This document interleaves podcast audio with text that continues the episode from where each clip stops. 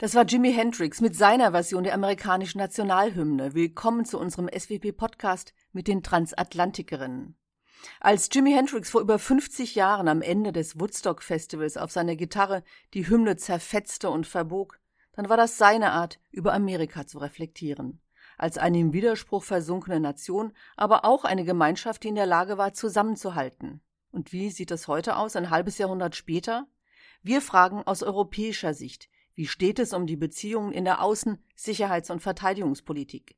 Mein Name ist Alice Fröder, ich bin Fernsehkorrespondentin im ARD Hauptstadtstudio und diskutiere diese Frage heute mit den Transatlantikerinnen der Stiftung Wissenschaft und Politik. Das sind Laura von Daniels, Leiterin der Forschungsgruppe Amerika. Sie forscht zur Wirtschafts- und Finanzpolitik der USA, eine echte Transatlantikerin und Initiatorin dieses Podcasts und Ronja Kempin. Sie ist Senior Fellow in der Forschungsgruppe Europa und forscht unter anderem zur gemeinsamen Sicherheits- und Verteidigungspolitik und zur deutschen und französischen Sicherheits- und Verteidigungspolitik. Außerdem dabei Claudia Major. Sie ist Leiterin der Forschungsgruppe Sicherheitspolitik und forscht zur deutschen Verteidigungspolitik, zur gemeinsamen Sicherheit und Verteidigungspolitik und zur NATO. Wir schauen zunächst ein bisschen zurück. Das deutsch-amerikanische Verhältnis hat sich unter Präsident Trump verändert, und zwar nicht zum Besseren. Welche Lehren können also die Deutschen bzw. die Europäer und die NATO aus den letzten vier Jahren ziehen? Frau von Daniels, vielleicht können Sie noch einmal kurz skizzieren, wie Donald Trump Europa und die NATO sieht. Ja, er sieht beides kritisch. Aus seiner Sicht kommt Europa äh, US-Forderungen nicht nach, nach mehr Beteiligung an den Lasten innerhalb der NATO. Deshalb stellt Trump und hat es immer wieder getan, die Sicherheitsgarantie in Frage, ohne Blick auf die Risiken, die das birgt. Und wir sehen hier auch ein für Trump typisches Verhalten äh, gegenüber den Europäern, auch gegenüber anderen äh, Partnern und Alliierten der USA, äh, nämlich zum Beispiel sicherheitspolitische Fragen mit anderen äh, politischen Bereichen äh, zu verbinden. Äh, denn es ist ja auch so, dass Trump auf eine Art äh, sauer ist auf die EU, vor allen Dingen auch auf Deutschland, das hat er immer wieder geäußert, wegen der Handelsüberschüsse. Ähm, er verbindet also diese beiden Politikfelder miteinander und stellt an der einen Stelle etwas in Frage, weil er an der anderen Stelle in dem anderen politischen Feld unzufrieden ist. Also der Druck auf die Europäer, auch auf einzelne Länder hat nie nachgelassen. Auf Deutschland hat er nicht nachgelassen, aber auch auf die Franzosen, auch auf die Briten. Zuletzt haben wir das gesehen bei der Frage, äh, dass Großbritannien aus US-Sicht, aus Trumps Sicht die Firma, den, das Unternehmen Huawei äh, von der 5G-Netz vom Ausbau ausschließen soll. Und die Briten haben dann letztlich auch eingelenkt. Im Gegensatz zu früheren Präsidenten sieht vor allen Dingen Donald Trump ähm, die EU eher als Last, denn als Partner, äh, der dabei helfen könnte, bestimmte Ziele zu erreichen. Also zum Beispiel, äh, wenn man China als äh, sicherheits-, verteidigungspolitische Herausforderung sieht, auch als eine Herausforderung an äh, demokratisches Regieren, ähm, dann könnte er ja mehr darauf setzen, mit den Europäern an einem Strang zu ziehen, das hat er nicht getan. Stattdessen hat er eine Politik des Going It Alone äh, gewählt, also im Alleingang äh, das Problem bearbeiten. Dafür wird er mittlerweile aber auch immer mehr kritisiert aus dem eigenen Lager der, der Republikaner. Frau Major, wo liegen denn die zentralen Probleme zwischen Europa bzw. Deutschland und den USA, falls man das überhaupt so pauschal sagen kann, denn Europa und Deutschland kann man ja nicht immer gleichsetzen. Äh, Deutschland hat bestimmt deutlich mehr Kritik abbekommen als andere, also da ganz besonders in der Schusslinie von Präsident Trump, vom wirtschaftlichen Bereich bis zum Verteidigungsbereich. Aber es gibt ein paar Konfliktlinien, die für die meisten europäischen Länder gelten. Äh, Laura von Dernis hat das eben schon angesprochen. Ich glaube, die wichtigsten beiden sind einmal unterschiedliche geografische Prioritäten und unterschiedliche Weltanschauungen auf den beiden Seiten des Atlantiks. Mit geografischen Prioritäten meine ich, dass sich in den USA auch parteiübergreifend ähm, sich durchgesetzt hat, dass das Leitmotiv in der Außen- und Sicherheitsverteidigungspolitik Großmachtrivalitäten vor allen Dingen mit China sind. Das heißt, die größte politische, wirtschaftliche, militärische, finanzielle, technologische Herausforderung für die USA sind China. Europa wird als strategisches Problem angesehen, das weitgehend gelöst oder unter Kontrolle, aber zumindest nicht mehr eine Priorität ist. Das ist natürlich aus europäischer Sicht gelinde gesagt eine Herausforderung. Das ist die eine, der eine große Punkt, auf der, der alle Europäer betrifft. Der andere, der auch alle Europäer, wenn auch ein bisschen unterschiedlich betrifft, sind die unterschiedlichen Weltanschauungen zwischen den USA und den meisten Europäern.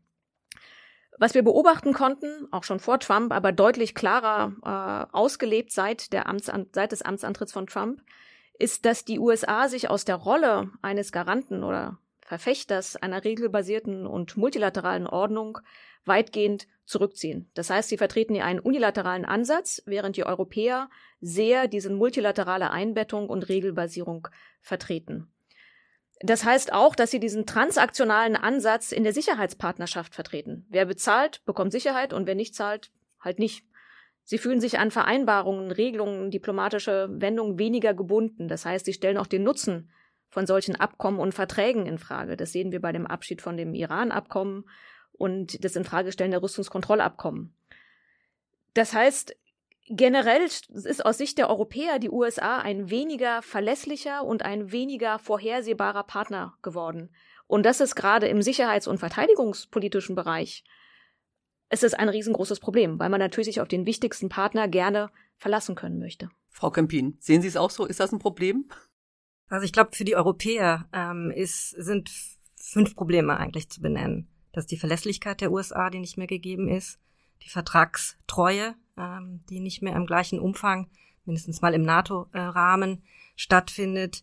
Information und Konsultation sind eigentlich ein zunehmendes Fremdwort, zumindest auf der anderen Seite des Atlantiks hat man hier den Eindruck. Und schließlich das, was ähm, Claudia Maheo schon gesagt hat, die unterschiedlichen Weltanschauungen und die geografischen Prioritäten, ähm, die sich doch auf beiden Seiten des äh, Atlantiks zunehmend äh, auseinanderdividieren. Aus Ihrer Sicht hat sich das verändert? Ist das von Jahr zu Jahr schlimmer geworden oder ist das mit Amtsantritt von Trump von Anfang an so gewesen? Ich glaube, dass äh, wir mehr und mehr die strategische Lücke ähm, wahrnehmen, die äh, die Trump-Administration äh, in Europa und in unserer unmittelbaren äh, Nachbarschaft äh, hinterlassen hat. Die ist nämlich über Zeit durch andere Akteure ähm, gefüllt worden und macht uns hier in Europa äh, besondere Bauchschmerzen. Frau Kempin, nochmal, wenn man auf die US-Sicherheitsgarantie schaut, die eigentlich eindeutig ist, erkennt man aber inzwischen doch Unklarheiten. Wo liegen die und wer treibt da was voran?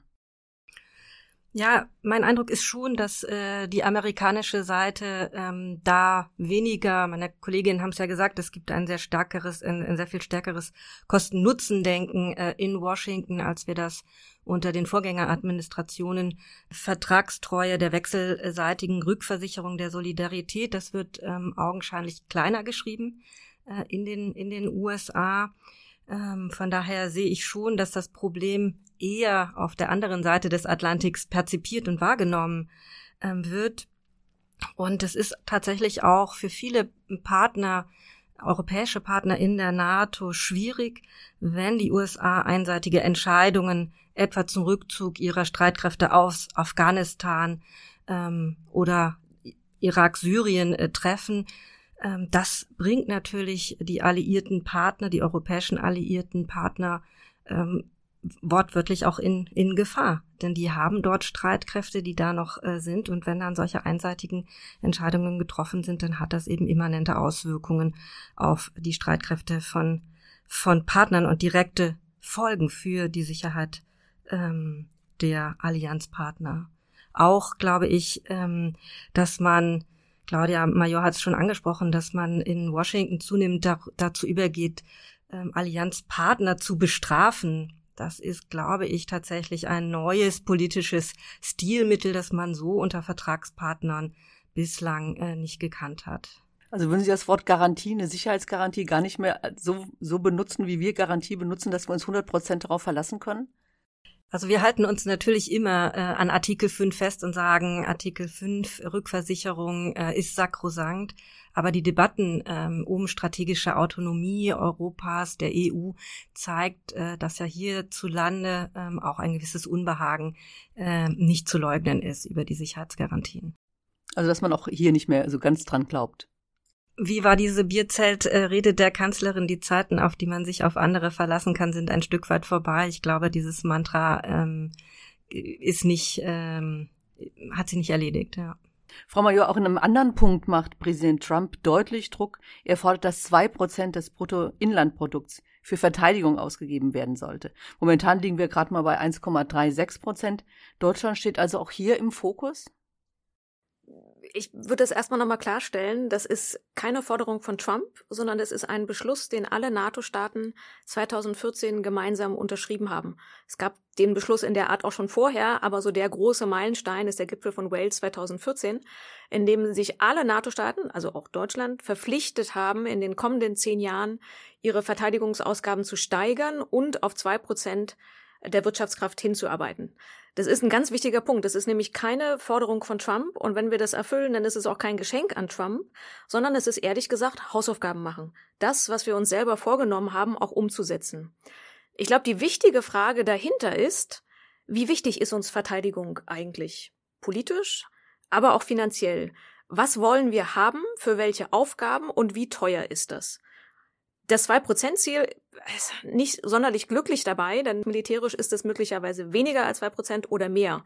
Zwei Prozent war einfach die, die Größe, die eine gewisse Gerechtigkeit und Solidarität ausdrückte für alle NATO-Staaten, nämlich dass alle den gleichen Anteil ihrer Wirtschaftskraft ähm, für Verteidigung ausgeben.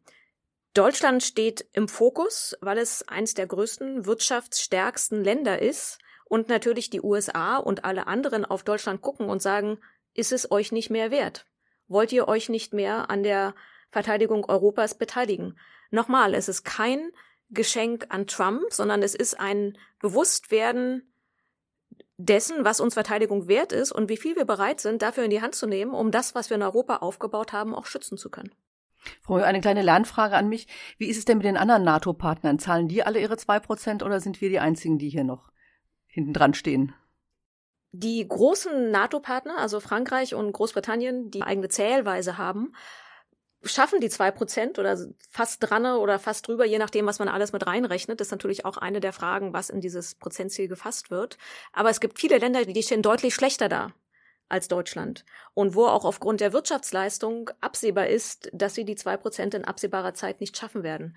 Aber nochmal, ich glaube, dass die Vorbildwirkung von Deutschland als einem wirtschaftlich sehr soliden Land in der Mitte von Europa, das auch davon spricht, mehr Verantwortung übernehmen zu wollen, einfach enorm hoch ist. Und dazu kommt, dass Deutschland sich oft als Anwalt der kleineren Länder definiert und sehr viele eng mit Deutschland zusammenarbeiten. Das heißt, wenn Deutschland seine militärischen Hausaufgaben macht, stärkt es auch Europa. Das heißt aber auch, wenn wir sie nicht machen, ist ein schwaches Deutschland auch ein schwaches Europa. Das heißt, wir haben da tatsächlich eine große Signalwirkung. Also Vorbildfunktion für andere. Frau Kempin, wie sehen Sie denn die Lastenteilung im transatlantischen Verteidigungsverhältnis? Ja, ich glaube, es ist unumstößlich äh, ähm, zu sagen, dass äh, natürlich die USA den äh, größten äh, Teil der Militärausgaben, über 80 Prozent äh, in der NATO, ähm, stemmen, dass das militärische Engagement äh, der, Na der USA pardon, in, der, in der NATO ähm, ja alles andere, was die Europäer sozusagen ähm, darstellen, in den, in den Schatten stellt. Wir drücken uns ja auch extrem gerne um dieses zwei Prozent äh, Ziel weil wir es äh, nicht erreichen äh, können und wie Claudia Major richtig gesagt hat, vermutlich auch nicht erreichen werden wollen. Ich würde trotzdem äh, eine kleine Nuance noch reinbringen wollen, denn ähm, die Europäer tun ja schon ein bisschen mehr, als man das äh, in Amerika gemeinhin wahrhaben will. Sie tun äh, das äh, im Rahmen der NATO, aber sie tun es auch, und das belächelt man in Washington sehr gern, im Rahmen der gemeinsamen Sicherheits- und Verteidigungspolitik der Europäischen Union. Wir haben heute mehr Operationen und Missionen der gemeinsamen Sicherheits- und Verteidigungspolitik im EU-Rahmen als NATO-Einsätze.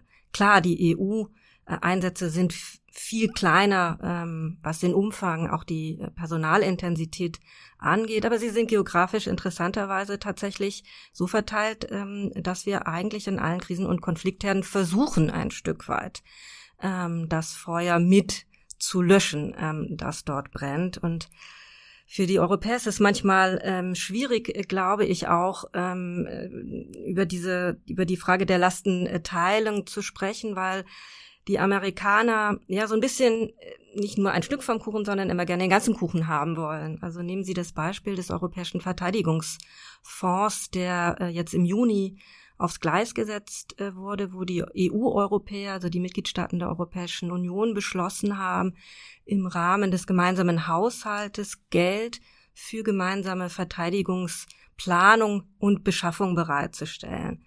Da wird seit äh, Jahr und Tag, seit diese Idee 2017 auf den Tisch kam, aus Washington Sturm gelaufen, weil man natürlich auch gerne sich den Zugang zum europäischen Rüstungsmarkt ja offen halten äh, möchte, umgekehrt aber nicht bereit ist, europäischen äh, Unternehmen in irgendeiner Form eine Möglichkeit zu eröffnen, sich an amerikanischen äh, Rüstungsausschreibungen, Rüstungsprojekten und Ausschreibungen zu beteiligen. Also Sie sehen schon, es ist ähm, tatsächlich ein nicht ganz einfaches äh, äh Feld, wo beide Seiten, glaube ich, ihre äh, Argumente ähm, haben, aber beide Seiten auch nicht so gerne auf die Argumente der anderen schauen. Frau Major, bei so viel Problemen und zum Teil auch Zerwürfnissen kann man auch über eine europäische NATO nachdenken. Was halten Sie denn von einer europäischen Abschreckung, also losgelöst von den USA? Das sind äh, zwei, zwei sehr große Fragen. Ähm, ich kann ehrlich gesagt den Begriff europäische NATO nicht so richtig viel anfangen, weil das eine von diesen großen Buzzwords ist, auch wie europäische Armee oder so, wo sehr viel reininterpretiert wird. Äh, man kann das relativ einfach beantworten und kann sagen, die Mehrheit der NATO-Mitglieder sind Europäer. Also die einfache Antwort ist, wir haben eine europäische NATO, weil einfach die große Mehrheit europäische Staaten sind. Ich würde die Frage andersrum stellen äh, und ich würde fragen, was eigentlich das Problem ist, was wir lösen müssen und erst danach nach der richtigen Institution fragen. Also wir keine Institutionenkunde betreiben, sondern eher nach dem Problem fragen. Und das Problem, was wir auf dem Tisch haben, ist folgendes. Äh, wir sind momentan nicht in der Lage, als Europäer, ohne die USA, ohne ihre politische Führung, ihre konventionelle militärische und nukleare Mittel Europa zu verteidigen, so wie wir es uns beispielsweise in der NATO vorgenommen haben. Das heißt, wir sind geschwächt, wenn sich die USA tatsächlich zunehmend aus der europäischen Verteidigung zurückziehen. Gleichzeitig beobachten wir aber, dass sich die, die Sicherheitssituation um Europa herum sich verschlechtert und dass einige unserer Nachbarn den Einsatz militärischer Mittel, aber auch hybrider, also nicht ziviler und militärischer vermischt, als völlig legitimes Mittel ansehen, um ihre Interessen durchzusetzen. Das heißt, einerseits eine stärkere Bedrohungslage, andererseits haben wir zunehmend Zweifel, ob unser wichtigster politischer und militärischer Verbündete in Zukunft noch da ist. Das ist die Frage, die wir lösen müssen. Und wenn wir das zu Ende denken und sagen, wie könnten wir denn eine mögliche Lücke der USA füllen, stellt sich die Frage, was wird mit dem politischen Leadership? Wer kann da die Rolle übernehmen? Da steht kein Land direkt auf der Liste. Das wird wahrscheinlich eher so eine Zusammenarbeit der Franzosen, Briten und Deutschen sein. Dann ist die Frage, wie halten wir es mit den konventionellen Fähigkeiten, wo die USA viele äh, in vielen Bereichen führend sind, mechanisierte Großverbände, aber auch Aufklärung, was viele Europäer nicht haben. Das dauert über den Daumen gepeilt 10, 15 Jahre, bis man die Lücken so füllen würde, wie sie, also wie sie sich jetzt darstellen. Und dann ist natürlich die große Frage der nuklearen Abschreckung, die momentan von den USA und nur unterstützend von Frankreich und Großbritannien geliefert wird. Das heißt, für mich ist viel interessanter zu fragen, wie können wir uns denn in Europa verteidigen mit geringerer politischer, konventioneller und nuklearen Beiträgen der Amerikaner. In welchem Rahmen wir das machen, ist für mich die zweite Frage. Frau Campin. Wenn wir jetzt mal so ein kleines Resümee ziehen, welche Lehren haben die Europäer in der NATO und in der EU aus diesen vier Jahren Trump gezogen?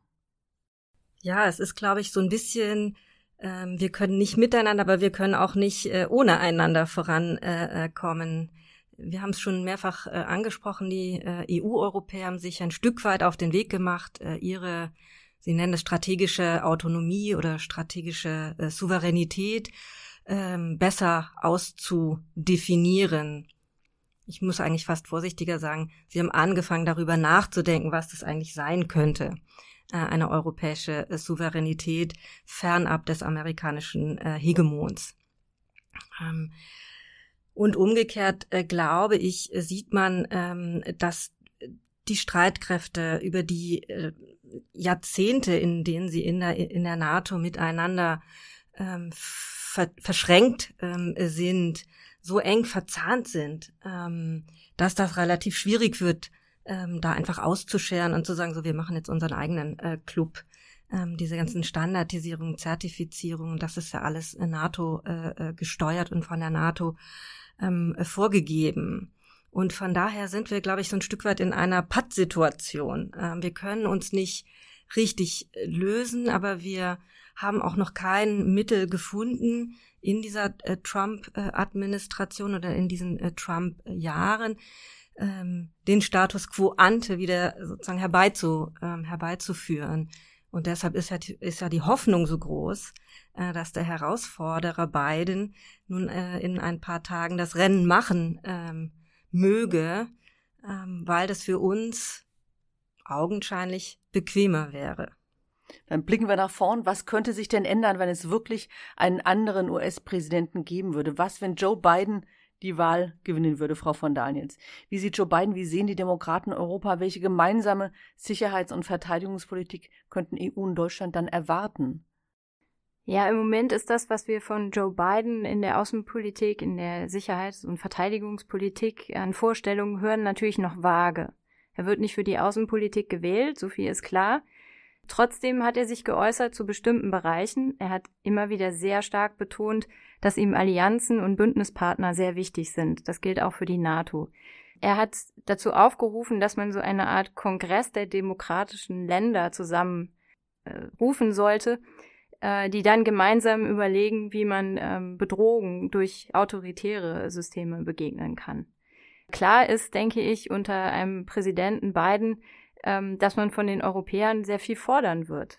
Ja, also der Druck auf Europa wird nicht unbedingt schwächer, sondern ich würde erwarten, er wird eher stärker, nämlich dann, wenn man gemeinsam Strategien entwickelt, zusammenarbeitet, dass man dann eben auch eine starke Beteiligung ähm, auch der Deutschen sehen möchte in Europa als eben sehr wirtschaftsstarkes Land, ähm, das da auch mehr Verantwortung übernehmen soll. Äh, das könnte sich auswirken in ähm, Bereiche wie zum Beispiel Stabilisierung in der Region, auch im, in östlichen Europa. Wir haben immer noch den schwelenden Konflikt in der Ukraine. Und ich kann mir sehr gut vorstellen, dass unter einem Präsidenten Biden da auch äh, wieder Deutschland und Frankreich, äh, auch andere Länder in der EU eingebunden werden in Konfliktmanagement. Eine andere Frage wäre, ob es auch wieder ähm, eine Politik in Richtung eines neuen Iran-Abkommens gibt wo man dann sicherlich auch wieder mit den Europäern zusammenarbeiten würde, eher als das unter der Trump-Administration der Fall war, wo wir genau das Gegenteil davon gesehen haben. Man muss aber unterscheiden, bei den Demokraten in der Außenpolitik, in der außenpolitischen Community gibt es schon zwei Lager. Die einen, die, wie Ronja Kempin eben gesagt hat, mehr Richtung Status quo ante orientiert sind, also da vielleicht eine Gemeinsamkeit sehen mit Europa und da auch wieder hinwollen äh, mehr in die Obama-Zeit, in die Clinton-Jahre zurück wollen. Ähm, dann gibt's aber auch das sogenannte Biden 2021 Camp, ja, also das sind dann äh, demokratische Politiker der Demokratischen Partei, ähm, die für sich äh, verstanden haben, äh, dass der Status quo ante so nicht zurückkehren wird und dass man in neue Richtungen denken muss, auch außen-, sicherheits-, verteidigungspolitisch. Frau Major, wie sieht es dann aus, unter beiden jetzt vorausgesetzt, mit der strategischen Rüstungskontrolle? Wird es eine Rückkehr zu Verhandlungen unter einem Präsidenten mit Joe Biden, ge äh, Joe Biden geben? Wenn ich eine Glaskugel hätte, würde ich jetzt reingucken. Ähm, also alle Zeichen deuten darauf hin, dass äh, Joe Biden und sein Stab oder sein Beraterstab im Außen- und Sicherheitspolitischen Bereich diese Ansätze von Rüstungskontrolle unterstützen und dass es dort ein Bestreben gibt, wieder mehr zu einer Verregelung zurückzukehren. Wie sich das dann gestaltet, auch wie das Interesse Russlands oder auch Chinas an diesen Verträgen ist, das ist eine enorm große Frage. Und ich denke, dass eine der wichtigen äh, Hinweise für die Wahl ist, dass wir Europäer uns ehrlich machen müssen und nicht glauben sollten, wie Laura von der Handels eben schon sagte, das wird wieder alles gut, sondern dass die USA ihre Interessen klar vertreten, dass sie geografisch anders verortet sind als die der meisten Europäer und dass sie nicht das machen werden, was wir wollen. Und das kommt zu dem Punkt zurück, den Ronja Kempin bereits angesprochen hat, nämlich die Fähigkeit der Europäer, ihre eigenen Ziele zu formulieren, europäische Souveränität oder europäische äh, strategische Autonomie, und auch zu überlegen, was ist denn in der Kraft der Europäer, ihre eigenen Ziele zu definieren, beispielsweise im Bereich Rüstungskontrolle. Das betrifft beispielsweise im Bereich Mittelstrecken vor allen Dingen Europa. aber Europa hat darin keine Stimme. Das heißt, ich glaube, wir sollten uns davor hüten, jetzt zu glauben, alles wird wieder gut, sondern auch überlegen, wo sind unsere Ansätze, wo können wir uns einbringen und was sind unsere Instrumente. Kann man fast sagen, dass das wie so ein heilsamer Prozess war. Trump hat uns klargemacht, was wir eigentlich müssten oder könnten? Es war sicherlich ein Prozess, der uns in einigen Punkten wachgerüttelt hat. Aber ich denke, dass in dem Prozess auch ziemlich viel Porzellan zerschlagen worden ist. Und ich bin mir darüber hinaus auch nicht sicher, ob der Wachrüttlungsprozess so erfolgreich vonstatten gegangen ist. Frau Kempin, wir können es auch mal an einem aktuellen Beispiel diskutieren, dem Konflikt im östlichen Mittelmeer. Sollte die EU, sollte Deutschland da stärker in die Lücke gehen, die die Trump-Regierung jetzt hinterlässt? Das ist eine ganz schwierige Frage, weil es in erster Linie, äh, glaube ich, in diesem konkreten Fall im östlichen Mittelmeer ähm, um einen Konflikt zwischen der Türkei äh, und der Europäischen Union ähm, geht. Ähm, wir haben Spielvarianten dieses Konfliktes auch in der NATO und die USA positionieren sich nicht klar zum türkischen ähm, NATO-Partner und es lähmt ähm, die NATO und motiviert äh, die Türkei unter einem Präsidenten Erdogan, ähm, der eine zunehmende Militarisierung der türkischen äh, Au Außenpolitik ja auch voran äh, äh, treibt, ähm, immer stärker äh, in der unmittelbaren Nachbarschaft der Europäischen Union ähm, tätig zu werden. In der Europäischen Union tun wir uns aber tatsächlich auch schwer, weil wir ein Stück weit abhängen ähm, von der Türkei. Stichwort insbesondere natürlich Flüchtlingsabkommen ähm, mit der Türkei. Und von daher ist es ein ganz schwieriges Beispiel. Es zeigt aber, ähm, und ich glaube, da stimme ich mit beiden, mit Laura von Daniels und mit, mit Claudia Major natürlich überein. Es stimmt, ähm, dass wir nicht länger eine Vogelstrauß-Politik betreiben können und zu tun können, als wird schon alles irgendwann wieder ähm, gut. Die Türkei ist ein gutes Beispiel, glaube ich, dafür, für eine Regionalmacht, die ihre Lektion gelernt hat. Nämlich zu sagen, ich schaffe erstmal Tatsachen und dann schaue ich mal, wenn die USA abwesend sind und die Europäer uneins, dann komme ich damit möglicherweise ein ganzes Stück ähm, weit wenn es darum geht, meine eigenen strategischen Interessen ähm, zu definieren. Deutschland, Europa und die USA, da hat sich in den letzten Jahren viel geändert. Das haben wir eben schon diskutiert. Das, was vor Jahren noch als unverbrüchlich gegolten hat, ist jetzt zumindest teilweise mit vielen Fragezeichen versehen. Und ob sich etwas unter Joe Biden ändern könnte, ist ebenfalls offen. Blicken wir trotzdem noch weiter nach vorne. Wie könnten in unserer globalisierten Welt denn die transatlantischen Beziehungen in 10 oder 15 Jahren aussehen? Wir müssen jetzt wirklich mal ein bisschen in die Glaskugel gucken, Frau von Daniels. Wie wichtig wird denn in Zukunft ein enges Bündnis mit Europa in der US-Außenpolitik gesehen? Ja, ich würde schon noch mal sagen, in der, in der kurzfristigen Perspektive, ähm, dass man sagen kann, unter Biden, unter Joe Biden als Präsidenten wird dieses Bündnis mit Europa doch wichtiger gesehen als unter einer fortgesetzten Trump-Administration. Andererseits kann man auch sagen, selbst unter Donald Trump gibt es Zeichen des Einsehens, zumindest in der Republikanischen Partei, dass man an bestimmten Stellen, zum Beispiel im Verhältnis mit China, nicht weiterkommt ohne Verbündete. Ähm, und da gibt es auch so ein bisschen so ein Umlenken, äh, wo man bereit ist, vielleicht aus taktischen Gründen, man kann das auch zynisch äh, sehen, mit Europa an einer Agenda zu arbeiten, wenn es um Menschenrechte geht zum Beispiel, wo man gemeinsam dann äh, China ähm, näher rücken möchte und dann sagt äh, aus der Sicht des Trump-Lagers, wir glauben zwar nicht an die liberale internationale Ordnung, aber wir nehmen die Europäer jetzt mal beim Wort und versuchen die dahin zu bringen, dass sie dann auch aktiv werden ähm, und China aktiver angehen und kritisieren. Wenn wir auf die lange Frist schauen, äh, würde ich sagen, dass die EU, dass Europa möglicherweise einfach an Bedeutung verlieren wird, ähm, weil es einfach immer weniger historischen Bezug zu Europa gibt. Das hat was mit äh, demografischem Wandel in den USA zu tun. Das hat etwas damit zu tun, dass die, die ähm, aus Europa zu eingewandert sind in die USA, die Gruppe, die da noch familiäre Bindungen haben und diesen engen familiären Kontakt auch nach Europa haben, immer kleiner werden wird über Zeit. Ähm, und da wird es eben für uns Europäer sehr wichtig, überhaupt noch zu erklären, warum äh, die Bindung oder die besonders enge Bindung nach Europa äh, für die USA wichtig sein soll und äh, wo der Nutzen darin liegt. Und das ist, glaube ich, eine große Aufgabe für uns auf die lange Frist. Also für Sie wird der Abstand voraussichtlich größer werden. Der Atlantik wird weiter. Der wird weiter. Frau Major, wie stehen, wo stehen wir denn dann mit der strategischen Autonomie? Ist die EU dann souveräner und unabhängiger in ihrer Sicherheits- und Verteidigungspolitik?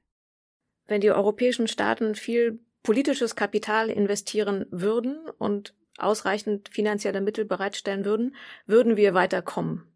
Ich glaube nicht, dass das passieren wird. Ich bin da relativ skeptisch.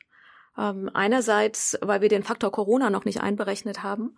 Äh, wir können von einem weltweiten Wirtschaftseinbruch eingehen, der sich langfristig auf die Haushalte niederschlagen wird und damit einerseits die, die finanziellen Mittel der Staaten eingrenzen wird und andererseits können wir beobachten, dass international die Sicherheitslage sich noch verschärfen wird. Also mehr Nachfrage, aber weniger finanzielles Angebot.